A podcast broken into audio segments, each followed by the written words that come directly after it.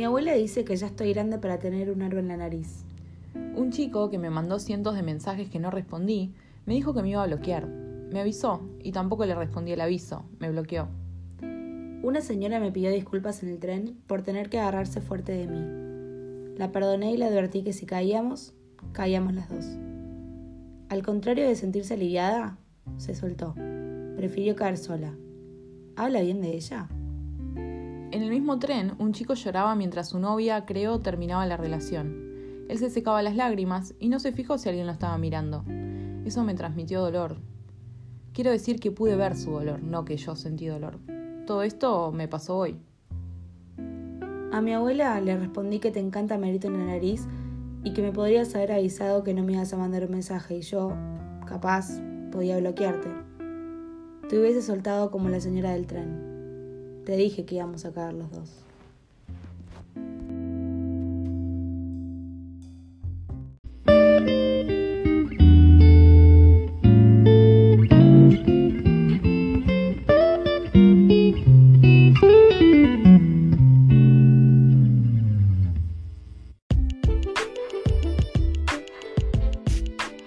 Hola Mili.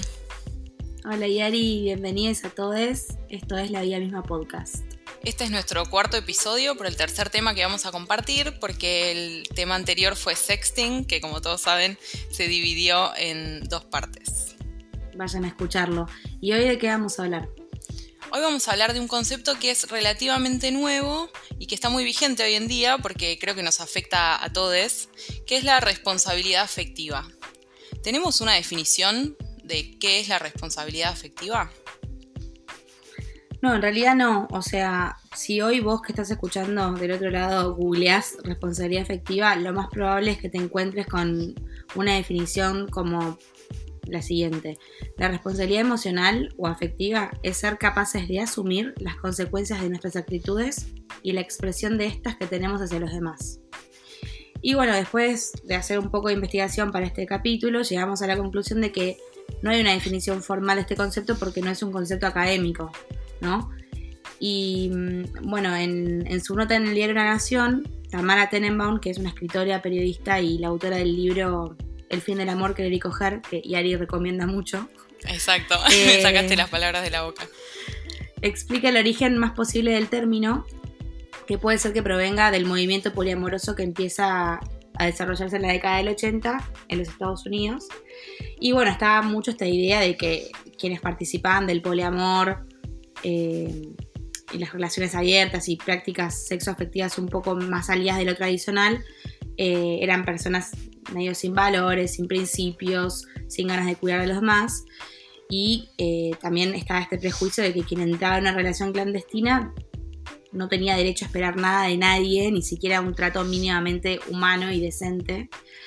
así que bueno, Tamara plantea este, el origen del término como esta corriente, pero repetimos que no, no hay nada académico escrito porque no es un término científico, digamos.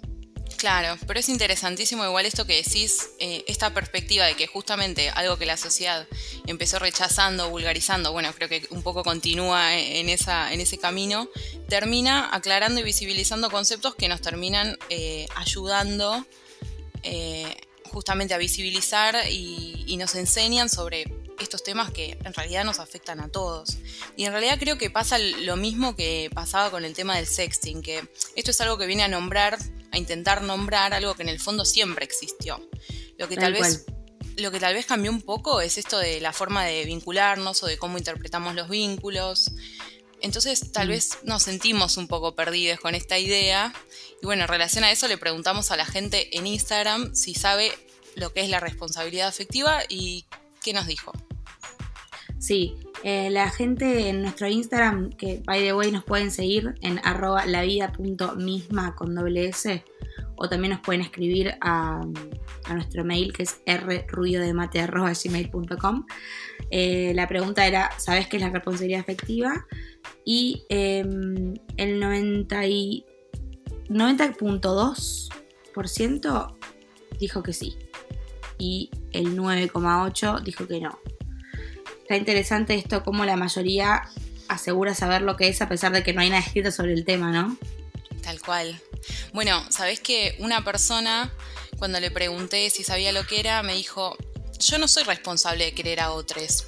No es mi responsabilidad tenerle afecto a otro. Entonces eh, ahí empezamos a debatir y digo, no, claro, obvio que no. La idea del término no es esto de, tener una obligación con el otro, sino es ser consciente de cómo nuestros actos pueden incidir en el sentir del otro y, tratar de, de, adecuarnos a eso y comunicarnos, ¿no? Sí, yo creo que cuando, cuando vos decís responsabilidad afectiva, creo que el término responsabilidad tiene más que ver con hacerse cargo de, del peso que tenemos para y que lo que podemos generar en la otra persona, pero en términos generales la palabra como que da cierto, te da cierto miedito, porque es una palabra que está relacionada con el concepto de obligaciones, reglas, que mucha gente hoy en día no tiene ganas de seguir y que además es muy difícil hablar de reglas para regular relaciones humanas justamente por el hecho de lo únicas y diferentes que son las personas, ¿no? Yo creo que lo más difícil de hacer en cuanto a, lo que concierne a la responsabilidad afectiva es poder distinguir cuando una relación es legally binding, o sea, cuando una relación empieza a generar estas obligaciones que nos generan tanto miedo. O sea, a partir de en qué momento yo tengo que cumplir con Leotre, ¿no? Entonces, en mi opinión, si es bien, si bien es muy complejo hablar de reglas, que se puedan aplicar de manera universal y distinguir o llevar un equilibrio entre lo que para mí en una relación genera obligaciones y para el resto de la gente no, siempre está bueno y siempre es bienvenido hablar de conceptos como responsabilidad efectiva porque llevan a que seamos todos un poco menos forros, ¿no? O un poco más buenos, si se quiere. Sí. Bueno, en relación a esto que decís, la verdad es que cada vínculo que uno entabla, cuando inicia cualquier tipo de vínculo, desde el primer momento en que te conoces con con la otra persona, vas, comenzás un proceso que puede tener una duración eh, indefinida, puede ser muy breve o puede extenderse en el tiempo, en el cual el vínculo va desarrollándose y también uno dentro del vínculo y su rol dentro del mismo se va, eh, va variando o se va desarrollando. Yo creo que el error yace en, en que uno a veces piensa que está haciendo esa transición o esa mutación solo como que, mm, bueno, yo voy cambiando mis concepciones de la otra persona, de lo que quiero con la otra persona, y por ahí pienso que solo soy yo la que está atravesando esos procesos, pero en realidad no, porque ese proceso que puedo estar atravesando o no, em, influye en el otro y, lo afecta, digamos, no es algo que estamos haciendo soles, sino que afecta a los otros y la idea justamente es comunicarlo. Y después, por otro lado, en relación a lo que vos decís de, que es una obligación y que por eso se le tiene cierto temor o rechazo, la verdad es que cuando uno actúa bien y con responsabilidad afectiva, y dice la verdad, ya sea que sea lo que el otro quiere escuchar o no, en realidad no es tanto una atadura eh, aplicar la responsabilidad afectiva. A veces es jodido, pero también puede ser liberador. También habría que, me gustaría que lo veamos desde ese lado, ¿no? Porque a veces es un peso, por ejemplo, que el otro te esté persiguiendo y vos no tengas interés o que te, exprese un interés que vos no compartís y te sentís incómodo porque no sabes cómo, cómo abordar la situación. Si actúas responsablemente afectiva, eh, afectivamente responsable y te hmm. comunicas, es como que te sacás un peso de encima en cierta manera. No sé cómo lo pensás vos. Sí, sí, además volviendo a eso de, de que vos mencionabas lo de la responsabilidad, que yo no tengo responsabilidad de querer al otro. Eh, tampoco es que uno se siente el primer día que conoce a alguien y dice, yo quiero tal cosa. Como vos decías, los vínculos van mutando y al menos yo, yo Mili, eh, doy por sentado que cuando vos estás entablando una relación, por ejemplo, de, no sé, de sexo, sexo, sexo afectiva, eh, vos le empezás a, desarrollar, qué sé yo, y se avisa cuando uno quiere formalizar. Es algo que de verdad sepas que ciertas cuestiones, mm, o sea, que estés 100% seguro de que no vas a querer formalizar, por ejemplo, pues te vas de viaje.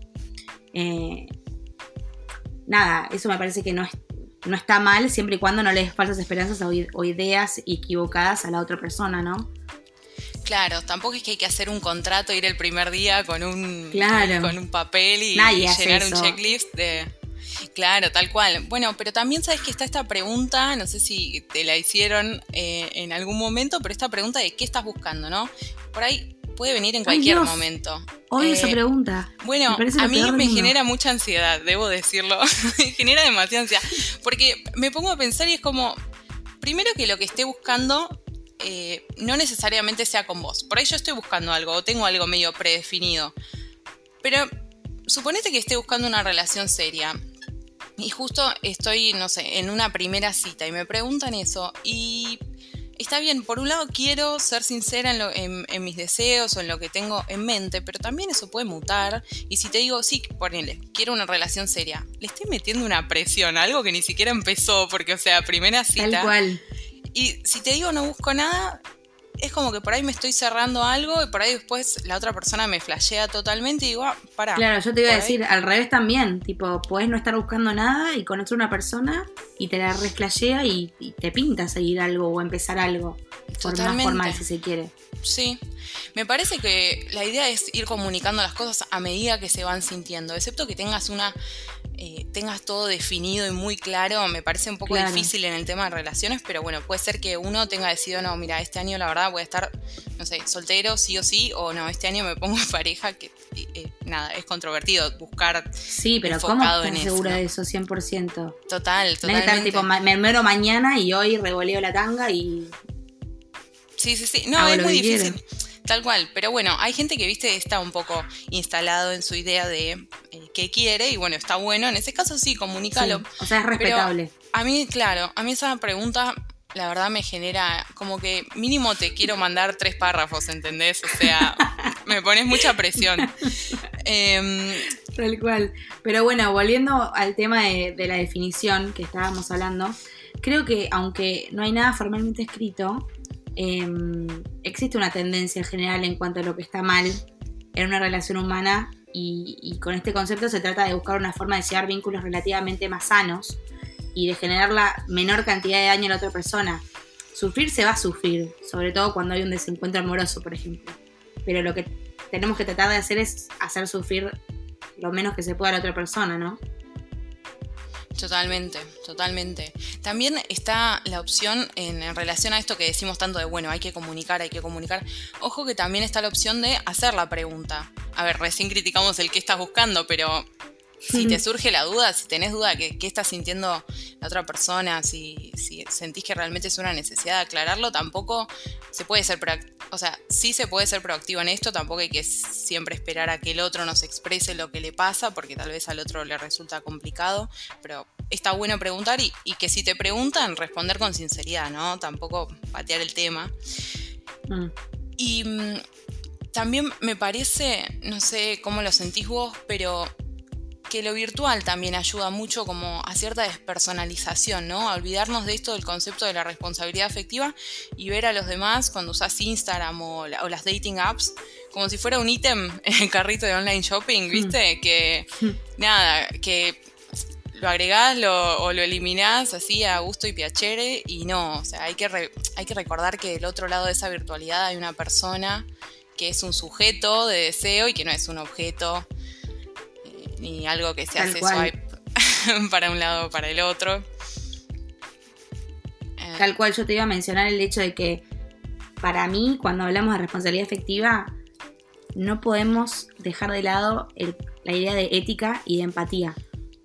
Eh, que bueno, el, término ética y moral, si se quiere, abre muchísimas aristas de debate porque lo que para vos puede ser súper grave, para mí no, lo que a vos te reimporta, a mí me puede chupar un huevo.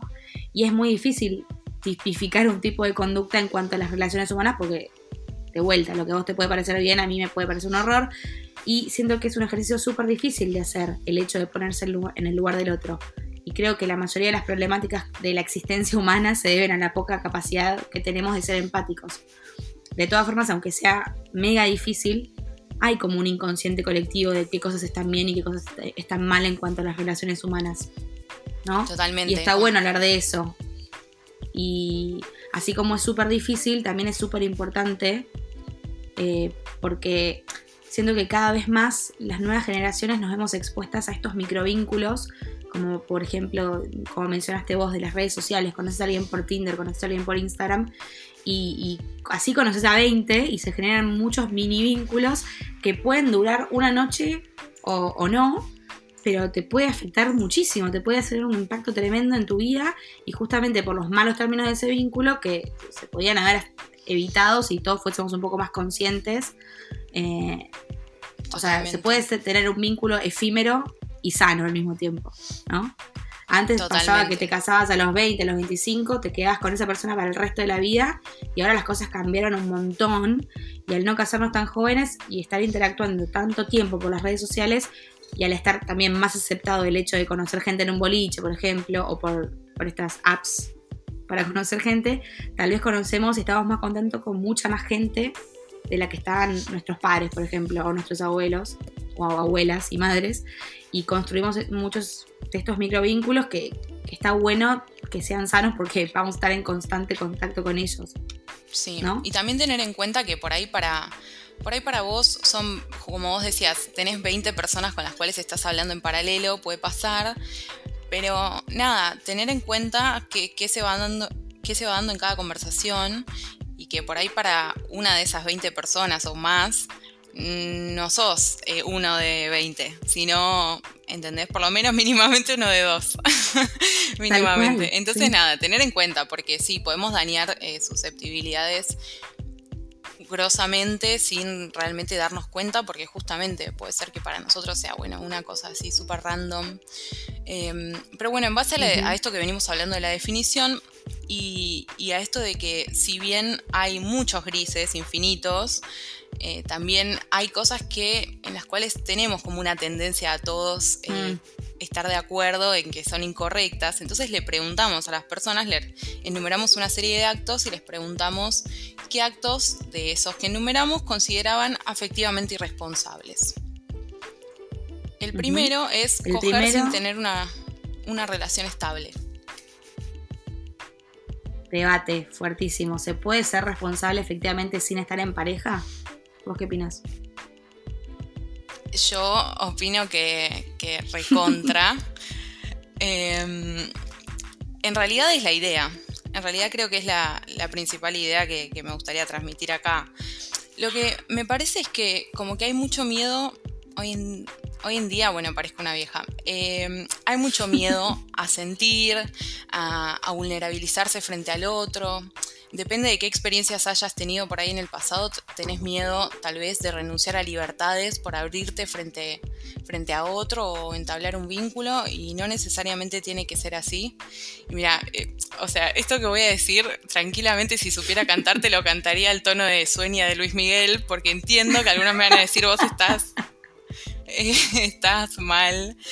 Pero yo soy súper super partidaria de, vivir cada encuentro eh, que uno tiene con el otro, eh, eh, fundamentalmente en el ámbito sexoafectivo, ¿no? Entregándose totalmente. Y no lo digo específicamente en lo sexual, sino digo, no reprimirse tanto por el qué pensar el otro, sino disfrutar el momento como un momento único y vivirlo con la intimidad que merezca, que, que se dé como lo que es, ¿no? Dar la entidad a ese encuentro. Me parece importante remarcar que para mí, casual, temporal, chongueo, como le quieras eh, decir, a ver, casual significa una noche, por ejemplo, y temporal quiero decir más, no importa la, longitud eh, o la duración, eso no es sinónimo de que, sea, de que tenga que ser impersonal, desinteresado, no significa cosificación, que nos acostemos solamente una, una noche, una vez, no significa que nos, que nos maltratemos, que no nos importe, digamos, eh, el placer ajeno. Y mm, noto esto, ¿no? Que muchas personas se reprimen de disfrutar, de compartir, de entregarse, aunque sea a un rato, pero imagínate si, si pudiéramos tener un encuentro donde, donde podemos ser totalmente nosotros eh, donde se le puede decir al otro lo que, lo que al otro o les otros cantidad necesaria, lo que a uno le gusta, qué le da placer, qué, prefiere, qué, tiene ganas de hacer. Y podés incluso ser claro en que está buenísimo esto que va a pasar hoy o que está pasando hoy, pero y es hoy y nada más, y está perfecto, ¿entendés? Como lo, único que me parece que hay que hacer es esto de ser claro, pero de ser claro en lo que uno quiere o en la, lo esperado de, ese encuentro, digamos, pero que no necesariamente hay que estar midiéndose a ver que si el otro cree que estoy enganchada, porque me parece eso, que noto mucha, mucha represión, mucho de, uh, no le voy a decir esto por si piensa que estoy hasta las manos, o, ay, no me voy a reír tanto, no sé, no, no voy a hacer tanto tal cosa. Paremos, o sea, está, eh, me gusta como intentar dentro de lo posible, no siempre se da, tampoco te voy a decir que siempre se da, pero me parece que está buenísimo pensarlo como cuando te juntas con un amigo, porque cuando te juntas con un chongue tiene que ser todo tan... Eh, con tanta represión o tan fijándose en qué va a pensar o demás. Como estaría bueno que nos soltemos un poco y seamos más nuestra, nuestra mejor versión, que puede gustarle al otro o no, pero igual pasa con nuestros amigos, o sea. Y mm, me ha pasado, por ejemplo, tener encuentros que por ahí me volaron la cabeza totalmente, que son momentos que todavía me sigo acordando, que siento que para ambos fueron como súper intensos o de entrega o que estuvieron muy buenos. Y por ahí quedaron ahí y no estábamos buscando nada más, pero fueron eh, momentos más intensos, o sea, estábamos ambos de acuerdo en que no estábamos buscando nada más, pero fueron momentos por ahí más intensos o, más genuinos o íntimos que otros que pude tener con parejas así de, mayor duración, ponele, o, cosas por el estilo. Eh, es como que la idea de, de, no sé, mete, saca, pido el Uber y todo así rápido, no sé, a mí personalmente no, no me llega, o sea, pasa también, pero digo, por ahí nos podríamos divertir más, exploraríamos mejor nuestro placer si nos soltamos un poco. O sea, entiendo, como digo, que no siempre se da, pero si la cosa está fluyendo, ¿no? Ponle que se termina esa noche, ese fin de lo que sea. Vivir al otro, o sea, como una persona que es, respetarlo como tal, tratarlo como, como tratarías a un amigo, a una persona que te importa, porque en ese momento esa persona te está entregando su tiempo, su espacio, lo que sea que quiera compartirte. Eh, entonces eso, me parece que hacer sentir al otro bien, único, como que es un momento particular que le estás dedicando, está buenísimo y lo digo porque lo uso y recomiendo, o sea, no es que lo leí en revistas, realmente eh, siento que, que funciona un montón. Y después, si vamos más a lo sexual, ¿vos pensás que la responsabilidad afectiva se puede llevar a, a lo que es el encuentro sexual per se.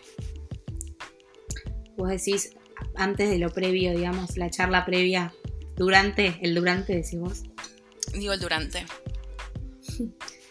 Sí, obvio, para, es que para mí sí, yo predico eso. O sea, de hecho, el, objetivo de esto, de este capítulo es, es ese. Yo creo que, que sí, que tal vez.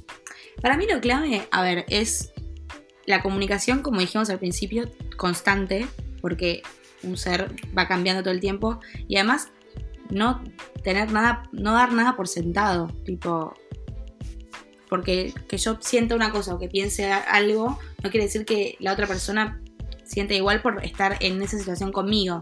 ¿Se entiende? O sea, por estar compartiendo una relación casual de una noche, no quiere decir que la otra persona no quiera hacer tal cosa o, ¿se entiende lo que voy?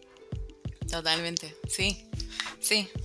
Y, también eh, apuntaba un poco a, esto de, de, que te importe, demostrar que te importa el placer del otro, ¿no? En, en, lo que es netamente sexual. Yo realmente pienso que ahí aplica también la responsabilidad afectiva. ¿Y por qué lo digo? Porque me pasó y me, cansé de escuchar amigas eh, contándome, bueno, digo amigas puntualmente porque fue el caso, pero puede pasar, supongo, en todo, en, todo género o situación. Eh, claro.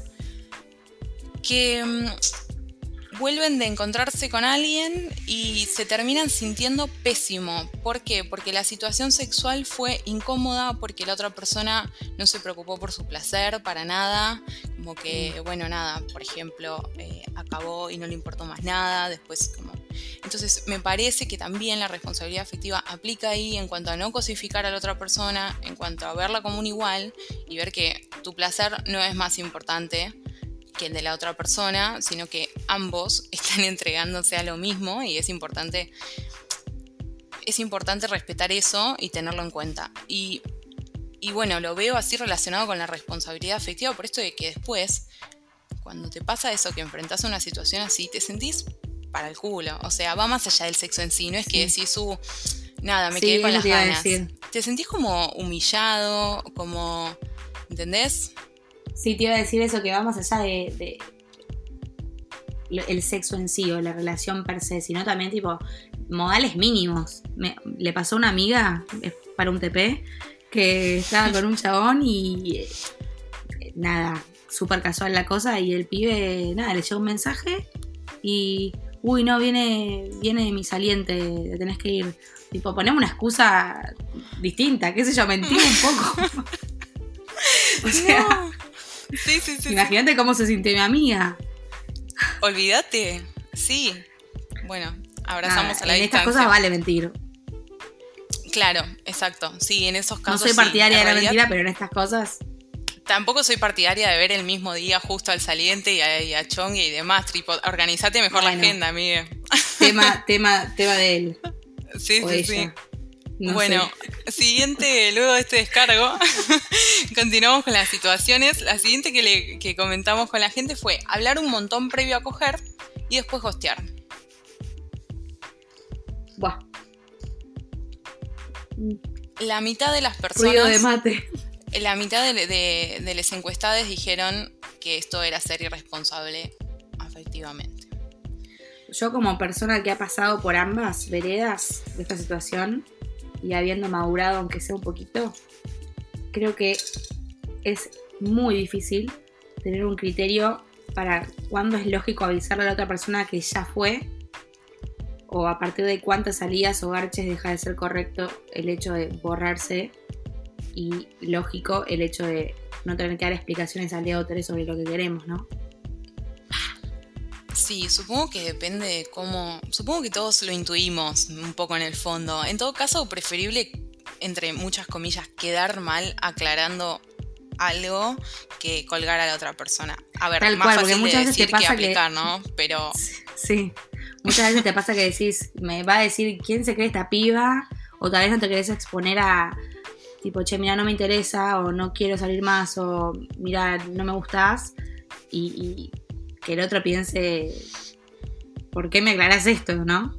Claro, tal cual. Bueno, pero de repente, a ver, gostear también incluye el que cuando la otra persona te hable no le contestes. Entonces, si de repente, no sé, digo, mm, no le seguís sacando conversación, puede ser que se vaya difuminando el, vínculo eh, por parte de ambas partes. Como es un común acuerdo medio tácito, medio extraño, pero se da también. Y no, me parece que esté tan mal. Me parece que es peor cuando si la otra persona te mm. habla y le clavas visto y como empezás a ignorarlo, lo eliminas de las redes, como eso es un poco mucho, me parece. Sí. Bueno, la siguiente es no querer establecer un vínculo formal después de varios meses de salir o coger. Bueno, yo creo que con esta pregunta es re interesante volver al tema de cuándo empiezan a regir las obligaciones, entre muchas comillas, de la responsabilidad afectiva. Yo creo que también cada vínculo es un mundo y está como tácito, como dijiste vos. Se, se sobreentiende muchas, o sea, muchas veces no, y muchas veces hay conflictos por eso, pero muchas veces te das cuenta cuando hay que aclarar y cuando por ahí no es necesario, ¿no? ¿Qué opinas vos? Sí, no, totalmente, totalmente. Em, bueno, nada, idem de lo que dije anteriormente. No sé si tanto como que rigen obligaciones, pero la verdad que cuando ya llevas un tiempo viéndote con una persona, ya tenés como en cierta manera el timing de la, del vínculo o, cómo se manejan además los códigos, entonces nada, actuar conforme a eso, digamos. Em, pero bueno, la siguiente situación. La siguiente era cortar un vínculo, por más de que no sea algo formal, sin avisar. Casi totalidad de encuestades, sí, casi totalidad de encuestades votaron que sí, que es ser irresponsable efectivamente. Sí, yo creo que también eh, cuando hablamos de gosteo, de famoso gosteo que todos lo hemos vivido, creo, eh, por gosteo nos referimos a desaparecer, ¿no? Em, es importante hacer esta distinción entre hacerle creer a Leotre que está todo bien y, desaparecer, que ya directamente sos un psicópata, eh, diferenciarlo de empezar a desaparecer de a poquito para que la otra persona pregunte qué pasa y ahí recién hablar de lo que te pasa. Como que eso sería irresponsable efectivo. No hacerte creer que está todo bien y un día me borré y chau. Eso, eso es un loco de mierda. ¿no? Sí, sí, sí, sí. Porque si bien duele cuando vos querés seguir construyendo sobre un vínculo y la otra persona ya no quiere, tal vez estaría bueno ser un poco más prolijo o prolige o prolija y hacer las cosas menos dolorosas sin generarle a la otra persona más angustia de la que ya de por sí va a tener el desencuentro amoroso o amistoso. No siempre relaciones amorosas, ¿no? También vale con amistades. Sí, coincido, totalmente. Eh, Sabes que esto me hizo pensar un poco en, una situación en particular, ¿no? Eh, que estaba hablando con una de las personas eh, encuestadas que comentaban, sentíamos esto de que a veces Tinder y las dating apps eh, en general son como un contrato de que sí o sí cuando empezás a hablar con, otra persona por ese medio, es como que sí o sí tiene que darse algo, como que lo, que se genere necesariamente tiene que ser, bueno, no sé, un encuentro sexual, un, vínculo, lo, que le quieras decir.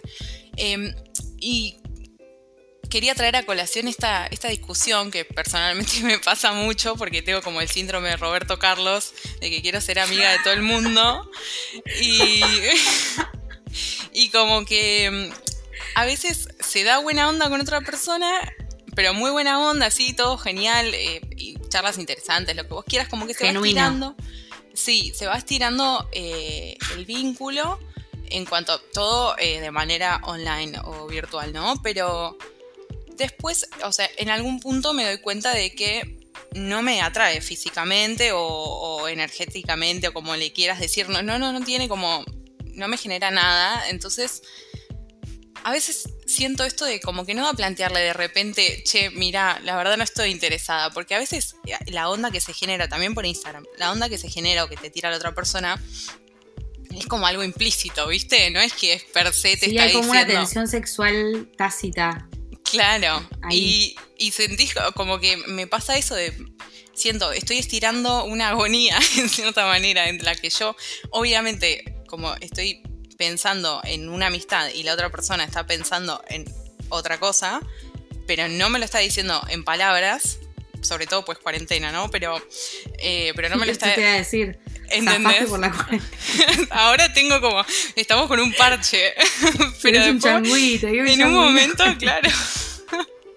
Voy a tener que accionar. No, bueno, pero me parece que es algo igual que pasa mucho, ¿eh? Quiero decir, no, no, no creo que sea la única Por supuesto.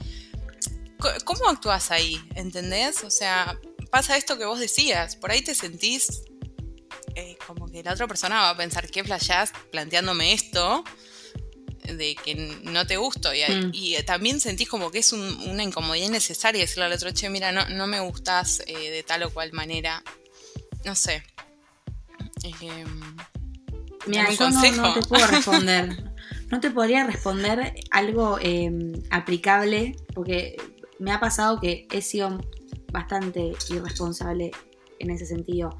Em, me ha pasado de, escaparme de lugares, pero no por mala voluntad eh, ni mala intención, sino porque justamente todo lo contrario, no quería lastimar a esa, persona que tenía enfrente y, por no querer tipo, lastimarlo, inventaba una excusa, la típica, amiga, llamame, inventaba una urgencia. Y, después me sentía re mal, pero decía, no, no quería ni imaginarme la cara del chabón diciéndole, yo, diciéndole a él, eh, no, mira, no me gustás, no va a pasar nada. Eh, porque claro. y ahí o sea, lo, resolví mal, pero no fue de mala intención, ubicás. Sí, obvio, obvio. Es que a veces uno cuando no quiere lastimar al otro o no quiere decirle lo que siente que el otro no quiere escuchar, la terminas cagando peor. La realidad es esa. Tal cual. Eh, o sea, decir eh, que fue un encuentro de una vez y. A ver, esto es todo lo que no quiero ser, lo que estoy diciendo. Pero fue un encuentro de una vez, no, tampoco creo que genere un trauma de por vida. Pero si es con un vínculo que, que se sostuvo más en el tiempo o que ya había sentimientos de por medio y yo desaparezco, ahí sí creo que es tipo mucho más grave pero bueno, tampoco quiere decir que esté bien que yo me escape de una cita porque no quiero decirle, no quiero chapar con vos. Claro. Bueno, yo en relación a esto tengo que decir, eh, volviendo a lo del síndrome Roberto Carlos, que, perdón, me tenté y todavía no lo conté, pero yo me he quedado desde cena tempranera, tipo cuando te juntás a tomar una cerveza a 7 de la tarde, hasta las 6 de la mañana charlando en bares y demás. 6 a.m. 6 a.m., sí, 6 a.m., bajarme en casa o un poco después, pero sin que pase nada. Con los pajaritos sonando. sí, sí, sí, sí, ya daylight, todo. Porque nada, de repente cuando llegaba me daba cuenta que la persona no me transmitía, no, me despertaba deseo, no me atraía. La charla me súper interesaba, me parecía una persona recopada, re, interesante, con un montón para, para compartir, pero es como que no, nada, tampoco me sentía en comodidad de, irme así nomás, ¿entendés? Sentía como mm. que, no sé, no estaba incómoda. ¿Pero te quedaste por compromiso o te, te copó la charla? me copó la charla, pero a la vez me, sentía incómoda en cuanto a, que era obvio que la persona en algún momento iba a esperar eh, retornos en sus inversiones y, no, no, los hubo, ¿entendés? O sea, nada, claro, pero esto es lo que. A esto voy cuando digo que no hay. Es imposible definir algo, porque está bien, vos puedes decir, en este caso, Yari fue súper responsable, no como Mili que se, se, tipo, se inventó una excusa y se fue. Pero después también el pibe puede decir, me tuvo hasta las 6 de la mañana acá, no me va a dar ni un beso. Totalmente, sí, sí, re. Es como que nada está bien y nada está mal. ¿Cuál es la respuesta? ¿Qué hay que hacer? ¿Cuál es el, camino a seguir? Y bueno, por ahí habría que, habría que terminar la cena y decirle, bueno, muchas gracias por todo, muy rico todo, no estoy interesada en ningún postre. Eh, me voy retirando, pero no, no me dio. no llego. Tal cual. Bueno, no sé, cada una, viste, lo resolvió como pudo. Eh, nada. Sí, tampoco da transformarse en un robot, tipo, llegar a, las, tipo, a la cita y decir, mira, si esto pasa desde las diez y media de la noche, probablemente yo quiera acostarme con vos. Si no, no. Claro, totalmente. bueno, También hay mucho eso de lenguaje corporal, ¿no? Te vas dando cuenta cuando, cuando sí y cuando no. Cuando te tiras a la pileta y cuando no. Sí, sí. Cuando el otro se va a tirar, cuando te va a tirar la boca, cuando va a pasar algo. y cuando. ¿Qué pasa cuando no querés y te pasa y se tiran? Y sí. Y bueno, ahí falló la comunicación de algún tipo, aunque sea eh, no verbal. Pero a mí me pasa me pasó mucho con, con gente de afuera que no era tan mandada, donde que me, estoy más acostumbrada a los modos de acá y como que me daba duda, por ahí pasaba esto de toda una, toda una primera cita, pero larguísima, infinita, genial, todo perfecto, pero yo con la duda de esta persona eh, se copó mucho conmigo como futura potencial amiga o qué va a pasar. Y bueno, no, después en la siguiente, en el siguiente encuentro por ahí sí me da un beso, demás, pero era como, eso me súper eh, sorprendió. También como difiere como cada uno se maneja, depende del... No sé, no sé de qué depende, pero hay, mucha diferencia en ese caso. Em, Yo creo que volviendo a, lo del gosteo, creo que, y volviendo a la pregunta que me hiciste al principio de todo esto, eh, yo creo que se puede ser responsable, incluso estando en una relación abierta, por ejemplo, en la que parece que no importa nada y vale todo. Bueno, ahí, incluso en esas relaciones, en esos vínculos, hay ciertos códigos que, respetar, que sorry, pero porque no tengas novia no quiere decir que no vayas a hacer lo que quieras con, la otra persona que con la que compartes ese vínculo. Sí, ojo eh, que. Así que sí. Que también las. Para mí se aplica. Sí, Ojo que también las, relaciones abiertas, o sea, hay muchos tipos, pero también tienen como claro su código interno. Creo que el, ser irresponsable efectivamente es violar ese código, sea cual fuere. cual. o sea, no, lo último que quería era caer en el cliché de cada relación es un mundo, pero, o sea, es literal, es así. O sea, si vos aceptás, tipo, bueno, cada uno está con quien quiere, pero no vale cogerse amigos, eso puede ser válido para una relación, pero si vos estás con otra persona y vale cogerse amigos, también es válido. Siempre y cuando Tenemos se respete testimonios al respecto. Tuvimos testimonios al respecto de uh. ese tipo de, situaciones. Em, bueno, pero habiendo discutido un poco esto de qué es ser responsable afectivamente y qué no, em, le preguntamos a la gente si se consideraba responsablemente afectiva. Sí, y nos dijeron que, em, o sea, si ellos se consideraban responsables, afectivamente responsables, dijeron que sí, el 92,7. Y el 7,3, sinceres, dijeron que no. Ok. Esas personas yo las quiero, las abrazo por su honestidad y, y la valoramos. Sí, pero tomen nota del podcast igual. no de las Sí, cosas claro. que hicimos, sino de las que decimos Sí. que hay que hacer. Sí, y Em, después les preguntamos qué, qué les habían hecho, qué- cómo fueron afectivamente responsables con ellos. Y ellas. Y ellas. Bueno, acá tenemos uno de los testimonios. Una persona con la cual había terminado un vínculo y sabía que yo no quería tener ningún encuentro sexual casual, me manipuló para coordinar un encuentro en la madrugada, dando a entender una posible reconciliación. Pero nada cambió. Bueno, no.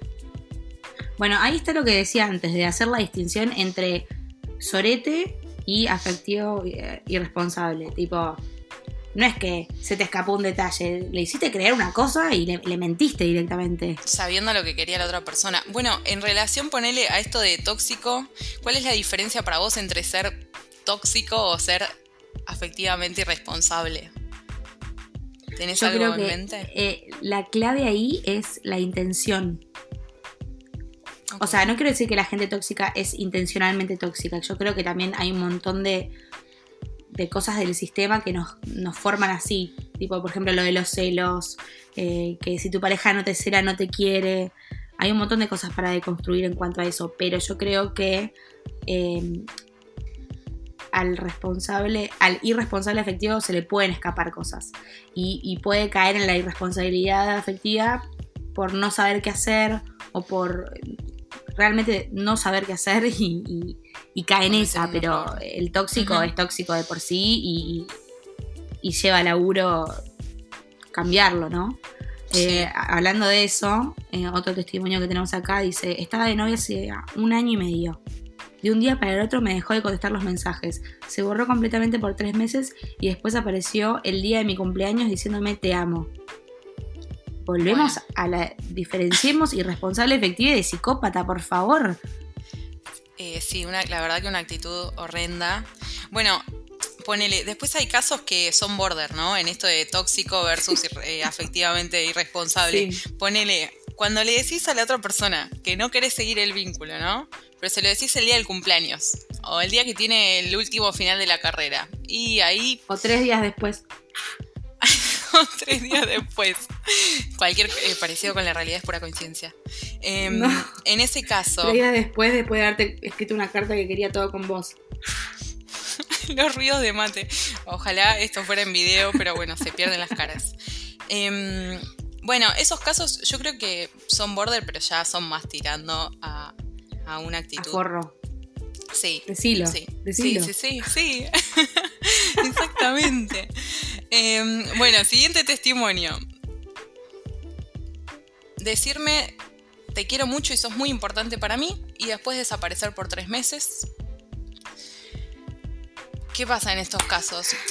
¿Viste cuando... Copiar y pegar, lo que dije antes. Copiar, pegar. Sí, exacto.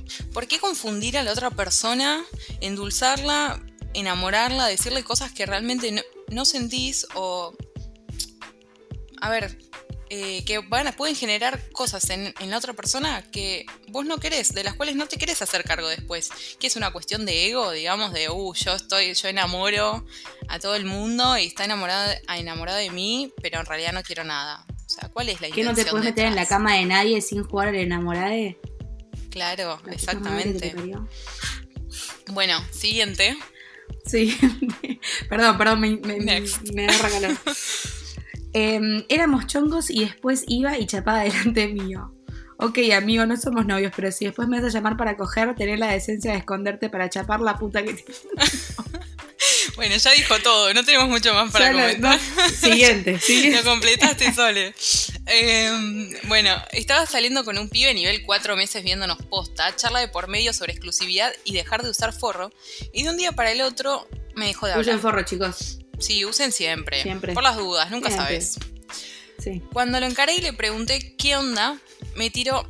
Yo había flasheado y me había enganchado. Nunca más lo vi, claramente. Me habló seis meses después cuando me lo crucé en un boliche para vernos. No lo vi, obvio. Buenísimo, nos contó todo el escenario, tipo ventile total. Amo. amo a esta gente. Esta Sí, gracias por escuchando, te tanto. amo. Encima no pudimos incluir todes, eh, todos los testimonios, pero maravillosos. Muchas gracias. Eh, bueno, buenísimo que no lo hayas visto y me trae también otra, otro tema de discusión de, ¿somos responsables con nosotros mismos?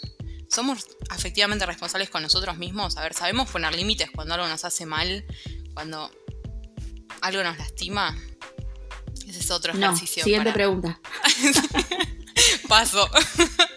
claro, no sabe contesta. Em, siguiente, ¿cuál es el siguiente, siguiente. me hicieron creer que íbamos en serio, pero en realidad era solo un garche. Y a mí me decía que estaba solo conmigo y nada que ver. Lo mismo, innecesario, innecesario. Se fue de vacaciones todo el verano con intención de seguirla a la vuelta y a las pocas semanas me dijo por chat que había empezado una relación allá. Uh, ahí vienen los, los afrodescendientes con el cajón. bueno, yo creo acá que la comunicación es clave porque esta persona puede haber interpretado que se iba a seguir a la vuelta y tal vez no fue tan así, digamos, o, no se dijo, espérame, espérame que yo vuelvo. Claro. Bueno, habría que vernos, tendría que completar eh, en el Instagram, en la vida punto misma, eh, el testimonio. Sí, sí, sí, pero... Mm, pero también esto me hace pensar totalmente en las presuposiciones, ¿no? Ojo cuando uno da por hecho que el otro va a actuar en base a lo que, y esto me super pasa en todo ámbito de, la vida. Espero que el otro actúe en base a mis presuposiciones o a lo que yo haría. Y no, o sea, la otra persona es otra persona. Si no le comunico mis expectativas, lo que espero, lo que presupongo, lo que me estoy imaginando, el otro tiene su propia concepción de lo que tiene que hacer, del vínculo en sí, de... Por eso mm. está bueno esto de ponerlas en común. A ver, no digo, otra vez no digo hacer un contrato, pero bueno, ir comunicando medio lo que uno está esperando. Ahí, no sé, no sé si habrá habido una charla de pre, de despedida, pre-vacaciones de la persona. Pero bueno, ¿y el siguiente mm. testimonio? Eh, Cortar una relación sin una explicación clara sobre el motivo que permite un cierre en mi cabeza. Ruido de mate. Sí. Volvemos a lo de la definición. Tener en cuenta lo que genera en el otro. O sea, si vos estás cortando una relación con una persona y no das el cierre, generas esperanza en la otra persona, cuando en tu cabeza tal vez hay confusión. Entonces, Vos podés sentir, esa confusión, es súper válido, nadie dice que no, pero pensá en lo que genera a la otra persona que vos dejes las cosas abiertas. Claro. Loco, seamos responsables. Ya que estás en ventaja y que estás dejando a la otra persona porque, sea, claramente estás en ventaja porque vas a ser el que sufre menos si se quiere, por lo menos, no sé, tener la esencia de, pensar en qué me haría mejor Ah, viste, se habla en primera persona. ¿Qué pasó? ¿Qué pasó? ¿Qué salió de ahí? Corte, corte. Perdón, tomamos, Sí, sí, sí, sí. Bueno, retomamos. Salí de acá, Volvemos salí a las noticias. Sacame acá. Bueno, no, no, no, está bien. Eh, la siguiente, el siguiente testimonio. Coincide igual con todo mm. lo que decís, totalmente. Bueno, inventar cosas que pasaron entre nosotros y difundirlas. Tremendo. Y acá tengo para sacarte un rato del mal trago porque tengo para ventilar. ¿Prendo el, el, el, Martini Mar? ¿Lo prendo en 5? Por favor. Eh, tenemos, tengo dos, tenemos, ¿viste? Tengo dos cosas para compartir al respecto. Me pasó una vez eh, algo, si se quiere, un poco más sencillo que la segunda que voy a contar, que fue que una persona me, dio un beso en una fiesta y a mí me atraía, así que lo seguí, pero era como más de, chiques, ¿viste? Eh, y mm, después le dijo al resto de las personas de nuestro círculo que, bueno, para esto es importante que sepan que yo vivo en una ciudad donde nos conocemos todos, donde mi familia tiene un negocio desde hace miles de años, miles, entonces conocemos a todo el mundo. A mí me conocen desde que me disfrazaba de Barbie eh, Cinderella a los seis años, ¿entendés? Todos. Bueno, entonces, esta persona dijo que estuvimos y cito, porque esa palabra es súper ambigua, que estuvimos. Eh, y bueno, nada, se generaron ciertas, ciertas problemáticas a partir de eso, por un lado. Pero después, otro día, esto ya eh, hacemos, eh, avanzamos en el tiempo y vamos hacia unas semanas atrás, pre-cuarentena. me llama mi mamá por teléfono y me pregunta, porque yo tengo una súper buena relación con ella, entonces más o menos a veces le cuento si, si salí con alguien o qué sé yo. Bueno, la cosa es que me llama y me dice, che, ¿vos saliste con tal? No. ¿Quién es? Y mm, me dice, no, porque hoy vino al negocio justamente eh, el papá de esta persona, de este chico, y me estaba recontento, me dijo, vamos, escucha esto, me estoy tentada ya de, de la No, ¿te vergüenza casó? ajena. ¿Se casaron? No, para, le, escúchame, le dice, mm, no, estoy re contento de que, de que van a salir eh, mi hijo y tu hija.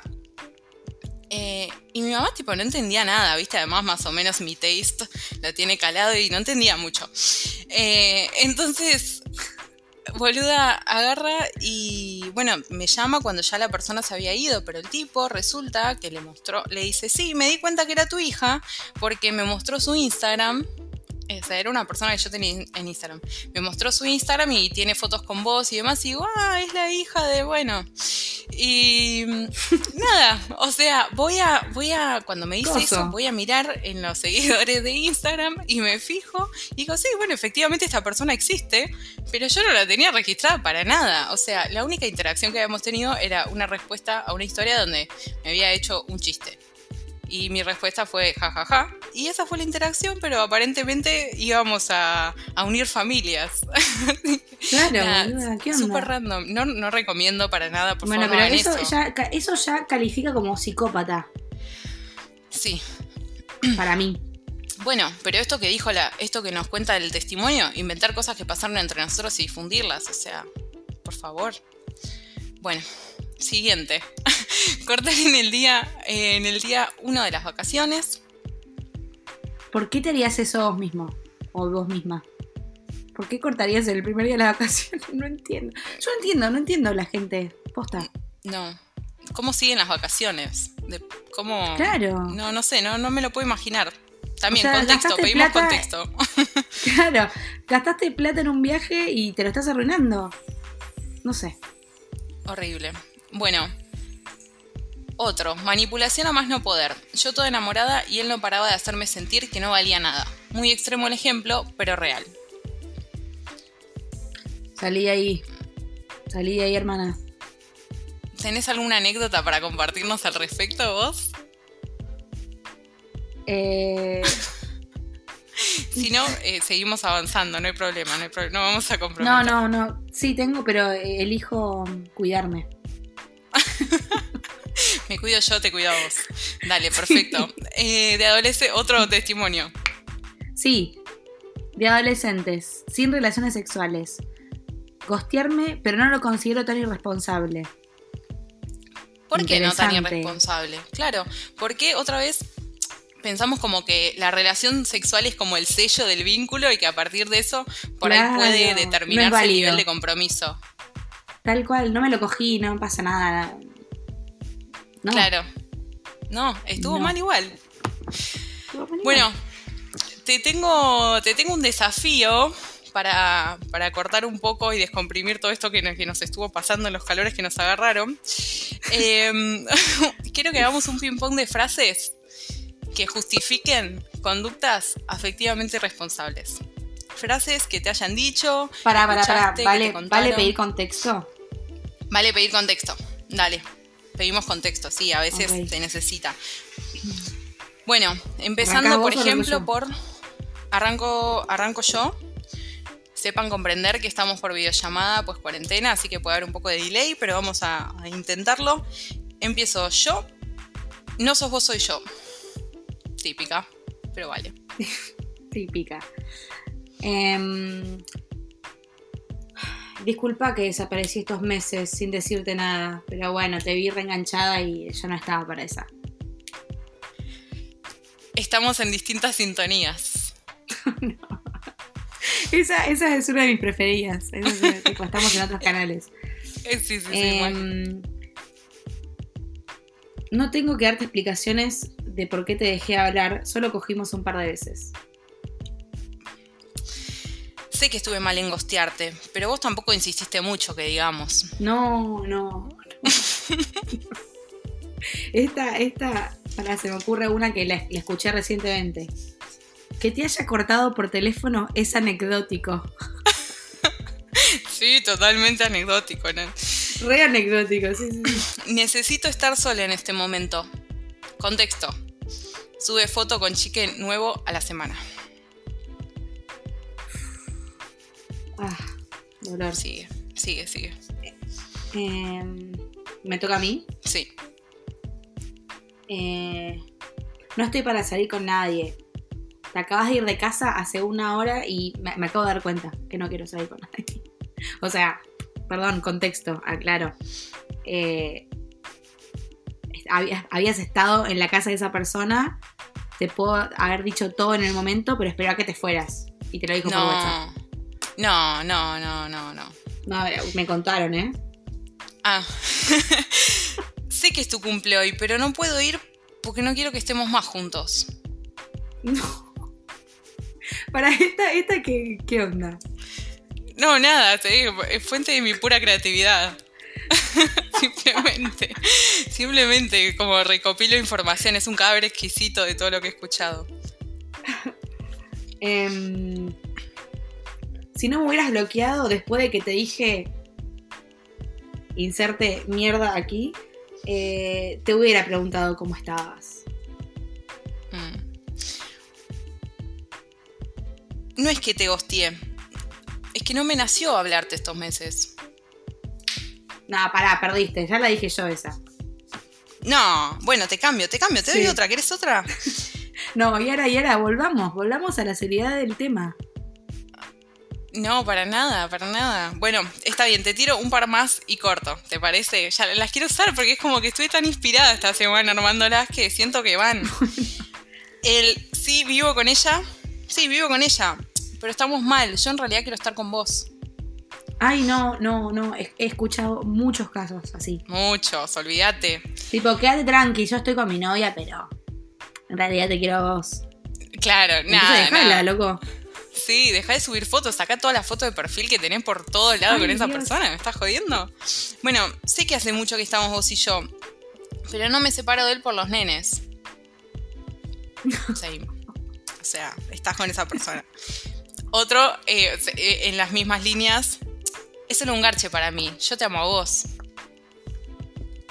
Eh, Mm. Casos de infidelidad. Igual, nada, no, sin juicio de valor. Otra, para otra que no mencionamos, para un, una. como el Martín Fierro de, de la irresponsabilidad eh, afectiva. Necesito un tiempo. Otra, meter. Ay, Dios. Respire, señora. otra, para, otra. Eh, cuando después de mucho tiempo saliendo esta, mis amigas se cansaron de reenviarme capturas. Eh, después de meses saliendo, tirándose onda, viendo familia, qué sé yo, meter la- el vocativo amiga en frases random, como No, reforzando, no, no somos nada. No, eso es cualquiera. Pendejada No. total. Por favor. Ah, hablando Bueno. de pendejadas. eh, no sé qué me pasa, estoy confundido. Pero no estoy tomando ninguna decisión, ¿eh? Te, solamente te comunico lo que me pasa. ¿Y Bueno. qué, qué querés hacer con eso? Tipo, decidí, ¿qué querés? ¿Te pasa algo? Decidilo vos. Bueno, ojo que está comunicando eh, la mutación. Hay que ver qué hace después. Si te hace cargo a vos de tomar la decisión, como diciendo, bueno, yo te confundí de arreglate vos, decidí vos qué hacemos. Es O- que le pasó así a mi amiga. Claro, sí, eso sí, la conocemos todos. bueno, A mi amiga le pasó así. Sí, sí, sí. Bueno, vol- volviendo a la, a la seriedad que amerita el tema, ya está, Sí, retomamos sí, la, la sí. seriedad de la responsabilidad. Em, darle cabida a alguien que está en pareja. Eh, yo creo que eso es eh, responsabilidad, ahora sí, responsabilidad de la persona que está en pareja, no, no la tuya. Ujú, O sea, está todo, está está todo el tema de la sororidad en el caso de que sean mujeres, pero yo creo que el afectivo irresponsable es el que está en pareja y es infiel con su pareja. Después el tercero podrá decidir, podrá tener convicciones morales que le lleven a hacerlo, seguir el vínculo o no, pero eso ya co- corre por cuenta de- del otro, me parece. Sí, totalmente. Bueno, en relación a esto le preguntamos a las personas qué cosas irresponsables hicieron. Y muchas gracias porque también hubo mucho mucha apertura ahí, así que estuvo muy, sí. A mí me encanta porque el, el 93% dijo que eran se consideraban afectivos, afectivamente responsables, pero hay un choclo de cosas que hicieron. Sí, como, no, como en nuestro superación personal. Sí. Por ejemplo, dijeron eh, distanciarme hasta que se corte solo una relación por no enfrentar la comunicación necesaria. Chiques, no hagan esto. No. No lo hagan. Bueno, cortar una relación sin intentar arreglar las cosas, ahí creo que depende. Sí, sí, depende cómo cortes la relación. Si no querés es válido no querer seguir, tal cual. Tal cual, sí. sí. Yo creo que también está esto mucho de lo que decía antes, está mucho este concepto de amor romántico que hay que lucharla siempre por todo y si no te pinta más, está perfecto, es válido. El hecho es cómo lo comunicas, cómo te manejas con eso. Pero no es que si vos no querés seguir remando una relación, sos un forro, ¿no? O una forra. No, considero que sea así. Otro, otra persona nos dijo, una vez de pendeja estuve con alguien haciendo que interprete que me interesaba, cuando en realidad estuve para olvidarme de alguien más. Ay. Bueno, no. Eh, sí, feo. No, tengo mucho para comentar, ya se, entiende. Otro, terminar una relación por teléfono no era la idea, pero se dio así. Bueno, ¿qué significará esto de se dio así, no? Em, hay que ver por ahí. El contexto mundial se dio así. Sí, puede ser, puede ser, pero nada, eh, por ahí hay otras formas, habría que ver, habría que ver el caso. También aceptamos mensajes eh, DMs. Sí. si quieren ventilar, pueden hacerlo a rruidemate.gmail.com o nos encuentran en la vía misma, la en Instagram, con dos Otra persona nos dijo, una vez traté de cambiar a la persona con la que salía en ese momento y que se adaptara a mi estilo de vida sabiendo que no es lo que esa persona en verdad quería hacer. Es decir, tratar de amoldarla en vez de simplemente aceptarla o no. Bueno, me encanta que, eso, eh, sí, me encanta la sinceridad y, la introspección. Yo creo que ya darte cuenta de que lo hiciste es súper válido. Em, el tema es cómo lo hacías cambiar o la hacías cambiar. Eh, puedes hacerlo amorosamente o de manera muy tóxica, ¿no? Sí, también hay que ver justamente ese cambio es porque te beneficia a vos para que te sea más cómodo en el vínculo, que es más o menos lo que quiere expresar, o porque realmente sentís que a la otra persona tiene la intención de, experimentar ese cambio y por ahí le, cuesta activar o demás. Bueno, depende de cada, de cada caso, pero está buenísimo que lo hayan compartido. Muchísimas gracias y sí, es alta introspección. Genial. Otro, rompí acuerdos monogámicos estando con otras personas. Rompí un acuerdo de un vínculo abierto por estar con alguien del mismo círculo. No comuniqué lo que me pasaba cuando debería haberlo hecho. Corté vínculos abruptamente y no siendo del todo sincero. Lastimé, pero aprendí. No fui afectivamente responsable, pero ahora siento que sí. Hermoso. Aplausos. Bueno, me parece que, este testimonio nos sirve para ir cerrando, ¿no? Sí. Me parece clave para volver a enfatizar el hecho de que cuando hablamos de responsabilidad afectiva la comunicación y la empatía son clave, que no importa qué tipo de relación tengas con la otra persona, el hecho de que no sea un vínculo estable, una relación formal o socialmente aceptable, no te exime de ser una buena persona. Y como dije antes, muchas veces puede haber desamor, desencuentros, distanciamientos, y eso inevitablemente va a generar dolor en alguna o ambas partes. Pero la cuestión de todo esto es generar el menor sufrimiento posible. Ser efectivamente responsables y conscientes de lo que le pasa a la otra persona ayuda no solo a la otra persona a sufrir menos, sino también a una misma en el futuro, como que después tenés menos cosas para reprocharte a vos mismo, ¿no? también. Seamos responsables y chao. Sí, totalmente. Sí, yo creo que el problema justamente como bien plasma esta persona, que me encantó el testimonio, no es manejar las cosas mal o equivocarse o actuar mal, no es que uno, porque sea responsable efectivamente, va a tener siempre vínculos sin conflictos, sin discusiones, sin sufrimiento. Bueno, no, eso eh, no, no es posible, pero lo importante es ver qué hace uno al respecto, ¿no? También cuando cometió un error, cómo lo comunica, cuando ya cuando pasaron eh, varios errores o, varias eh, faltas de comunicación, bueno, ¿cómo accionas al respecto? ¿Solamente decís, bueno, me equivoqué y no haces nada? ¿O, realmente vas haciendo esta reflexión que, hizo esta persona? Y también que eh, me parece re interesante lo que dijimos de que no es no decirle al otro lo que no quiere escuchar, digamos. No. Es cuestión de comunicarle lo que el otro, comunicarle las cosas al otro, aunque sea algo que no quiere escuchar. Porque al fin y al cabo, claro, al fin y al cabo terminás eh, colaborando a, que todo se dé de una manera más natural y con menos sufrimiento, si, si es posible. Y si claro, que tal vez pones un fin ahora a algo que iba a pasar indefectiblemente en un futuro cercano o lejano tal vez, pero lo haces más sano también. Totalmente, sí, sí. Y si tuviera que resumir la responsabilidad afectiva, digamos, en, dos palabras, yo creo que diría comunicación y empatía, que son las que, fíjate, más surgieron durante todo el capítulo. Sí. Y como... Sí, y creo que también está bueno esto, esto de lo que dijiste antes, que me pareció súper lindo, lo de, está bien, reconozco, tuve un error, está todo bien, somos todos humanos, todos humanos, eh, pero el perdón si bien muchas veces no sana, tal vez apacigua, ¿no? Sí. Sí, o sea, yo invito a la gente que está escuchando a que si alguna vez fueron irresponsables afectivos eh, o afectivas, eh, es un espacio para pedir perdón, ¿no? O por lo menos reconocerse irresponsables, ¿no? Sí, totalmente. Bueno, de hecho, nada, que, que más lindo que cuando terminen de escuchar este podcast vayan a agarrar el celular y manden los mensajes que consideren pertinentes. Esperamos que sirva para eso. Nosotras seguramente también tenemos un par de mensajes para enviar, pero, pero no, realmente sí, me parece que, que intentar es un camino que se aprende día a día, pero intentar, digamos, lograrlo e ir siendo cada vez más responsables afectivamente nos puede llevar a tener vínculos más sanos, más libres también, sin, sin tanta carga, sin tanto peso, sin tanta represión de, de, qué le muestro y qué no al otro, tanta, tantos errores de comunicación y demás. Así que, bueno, con eso vamos cerrando. Sí, esto fue La Vida Misma Podcast.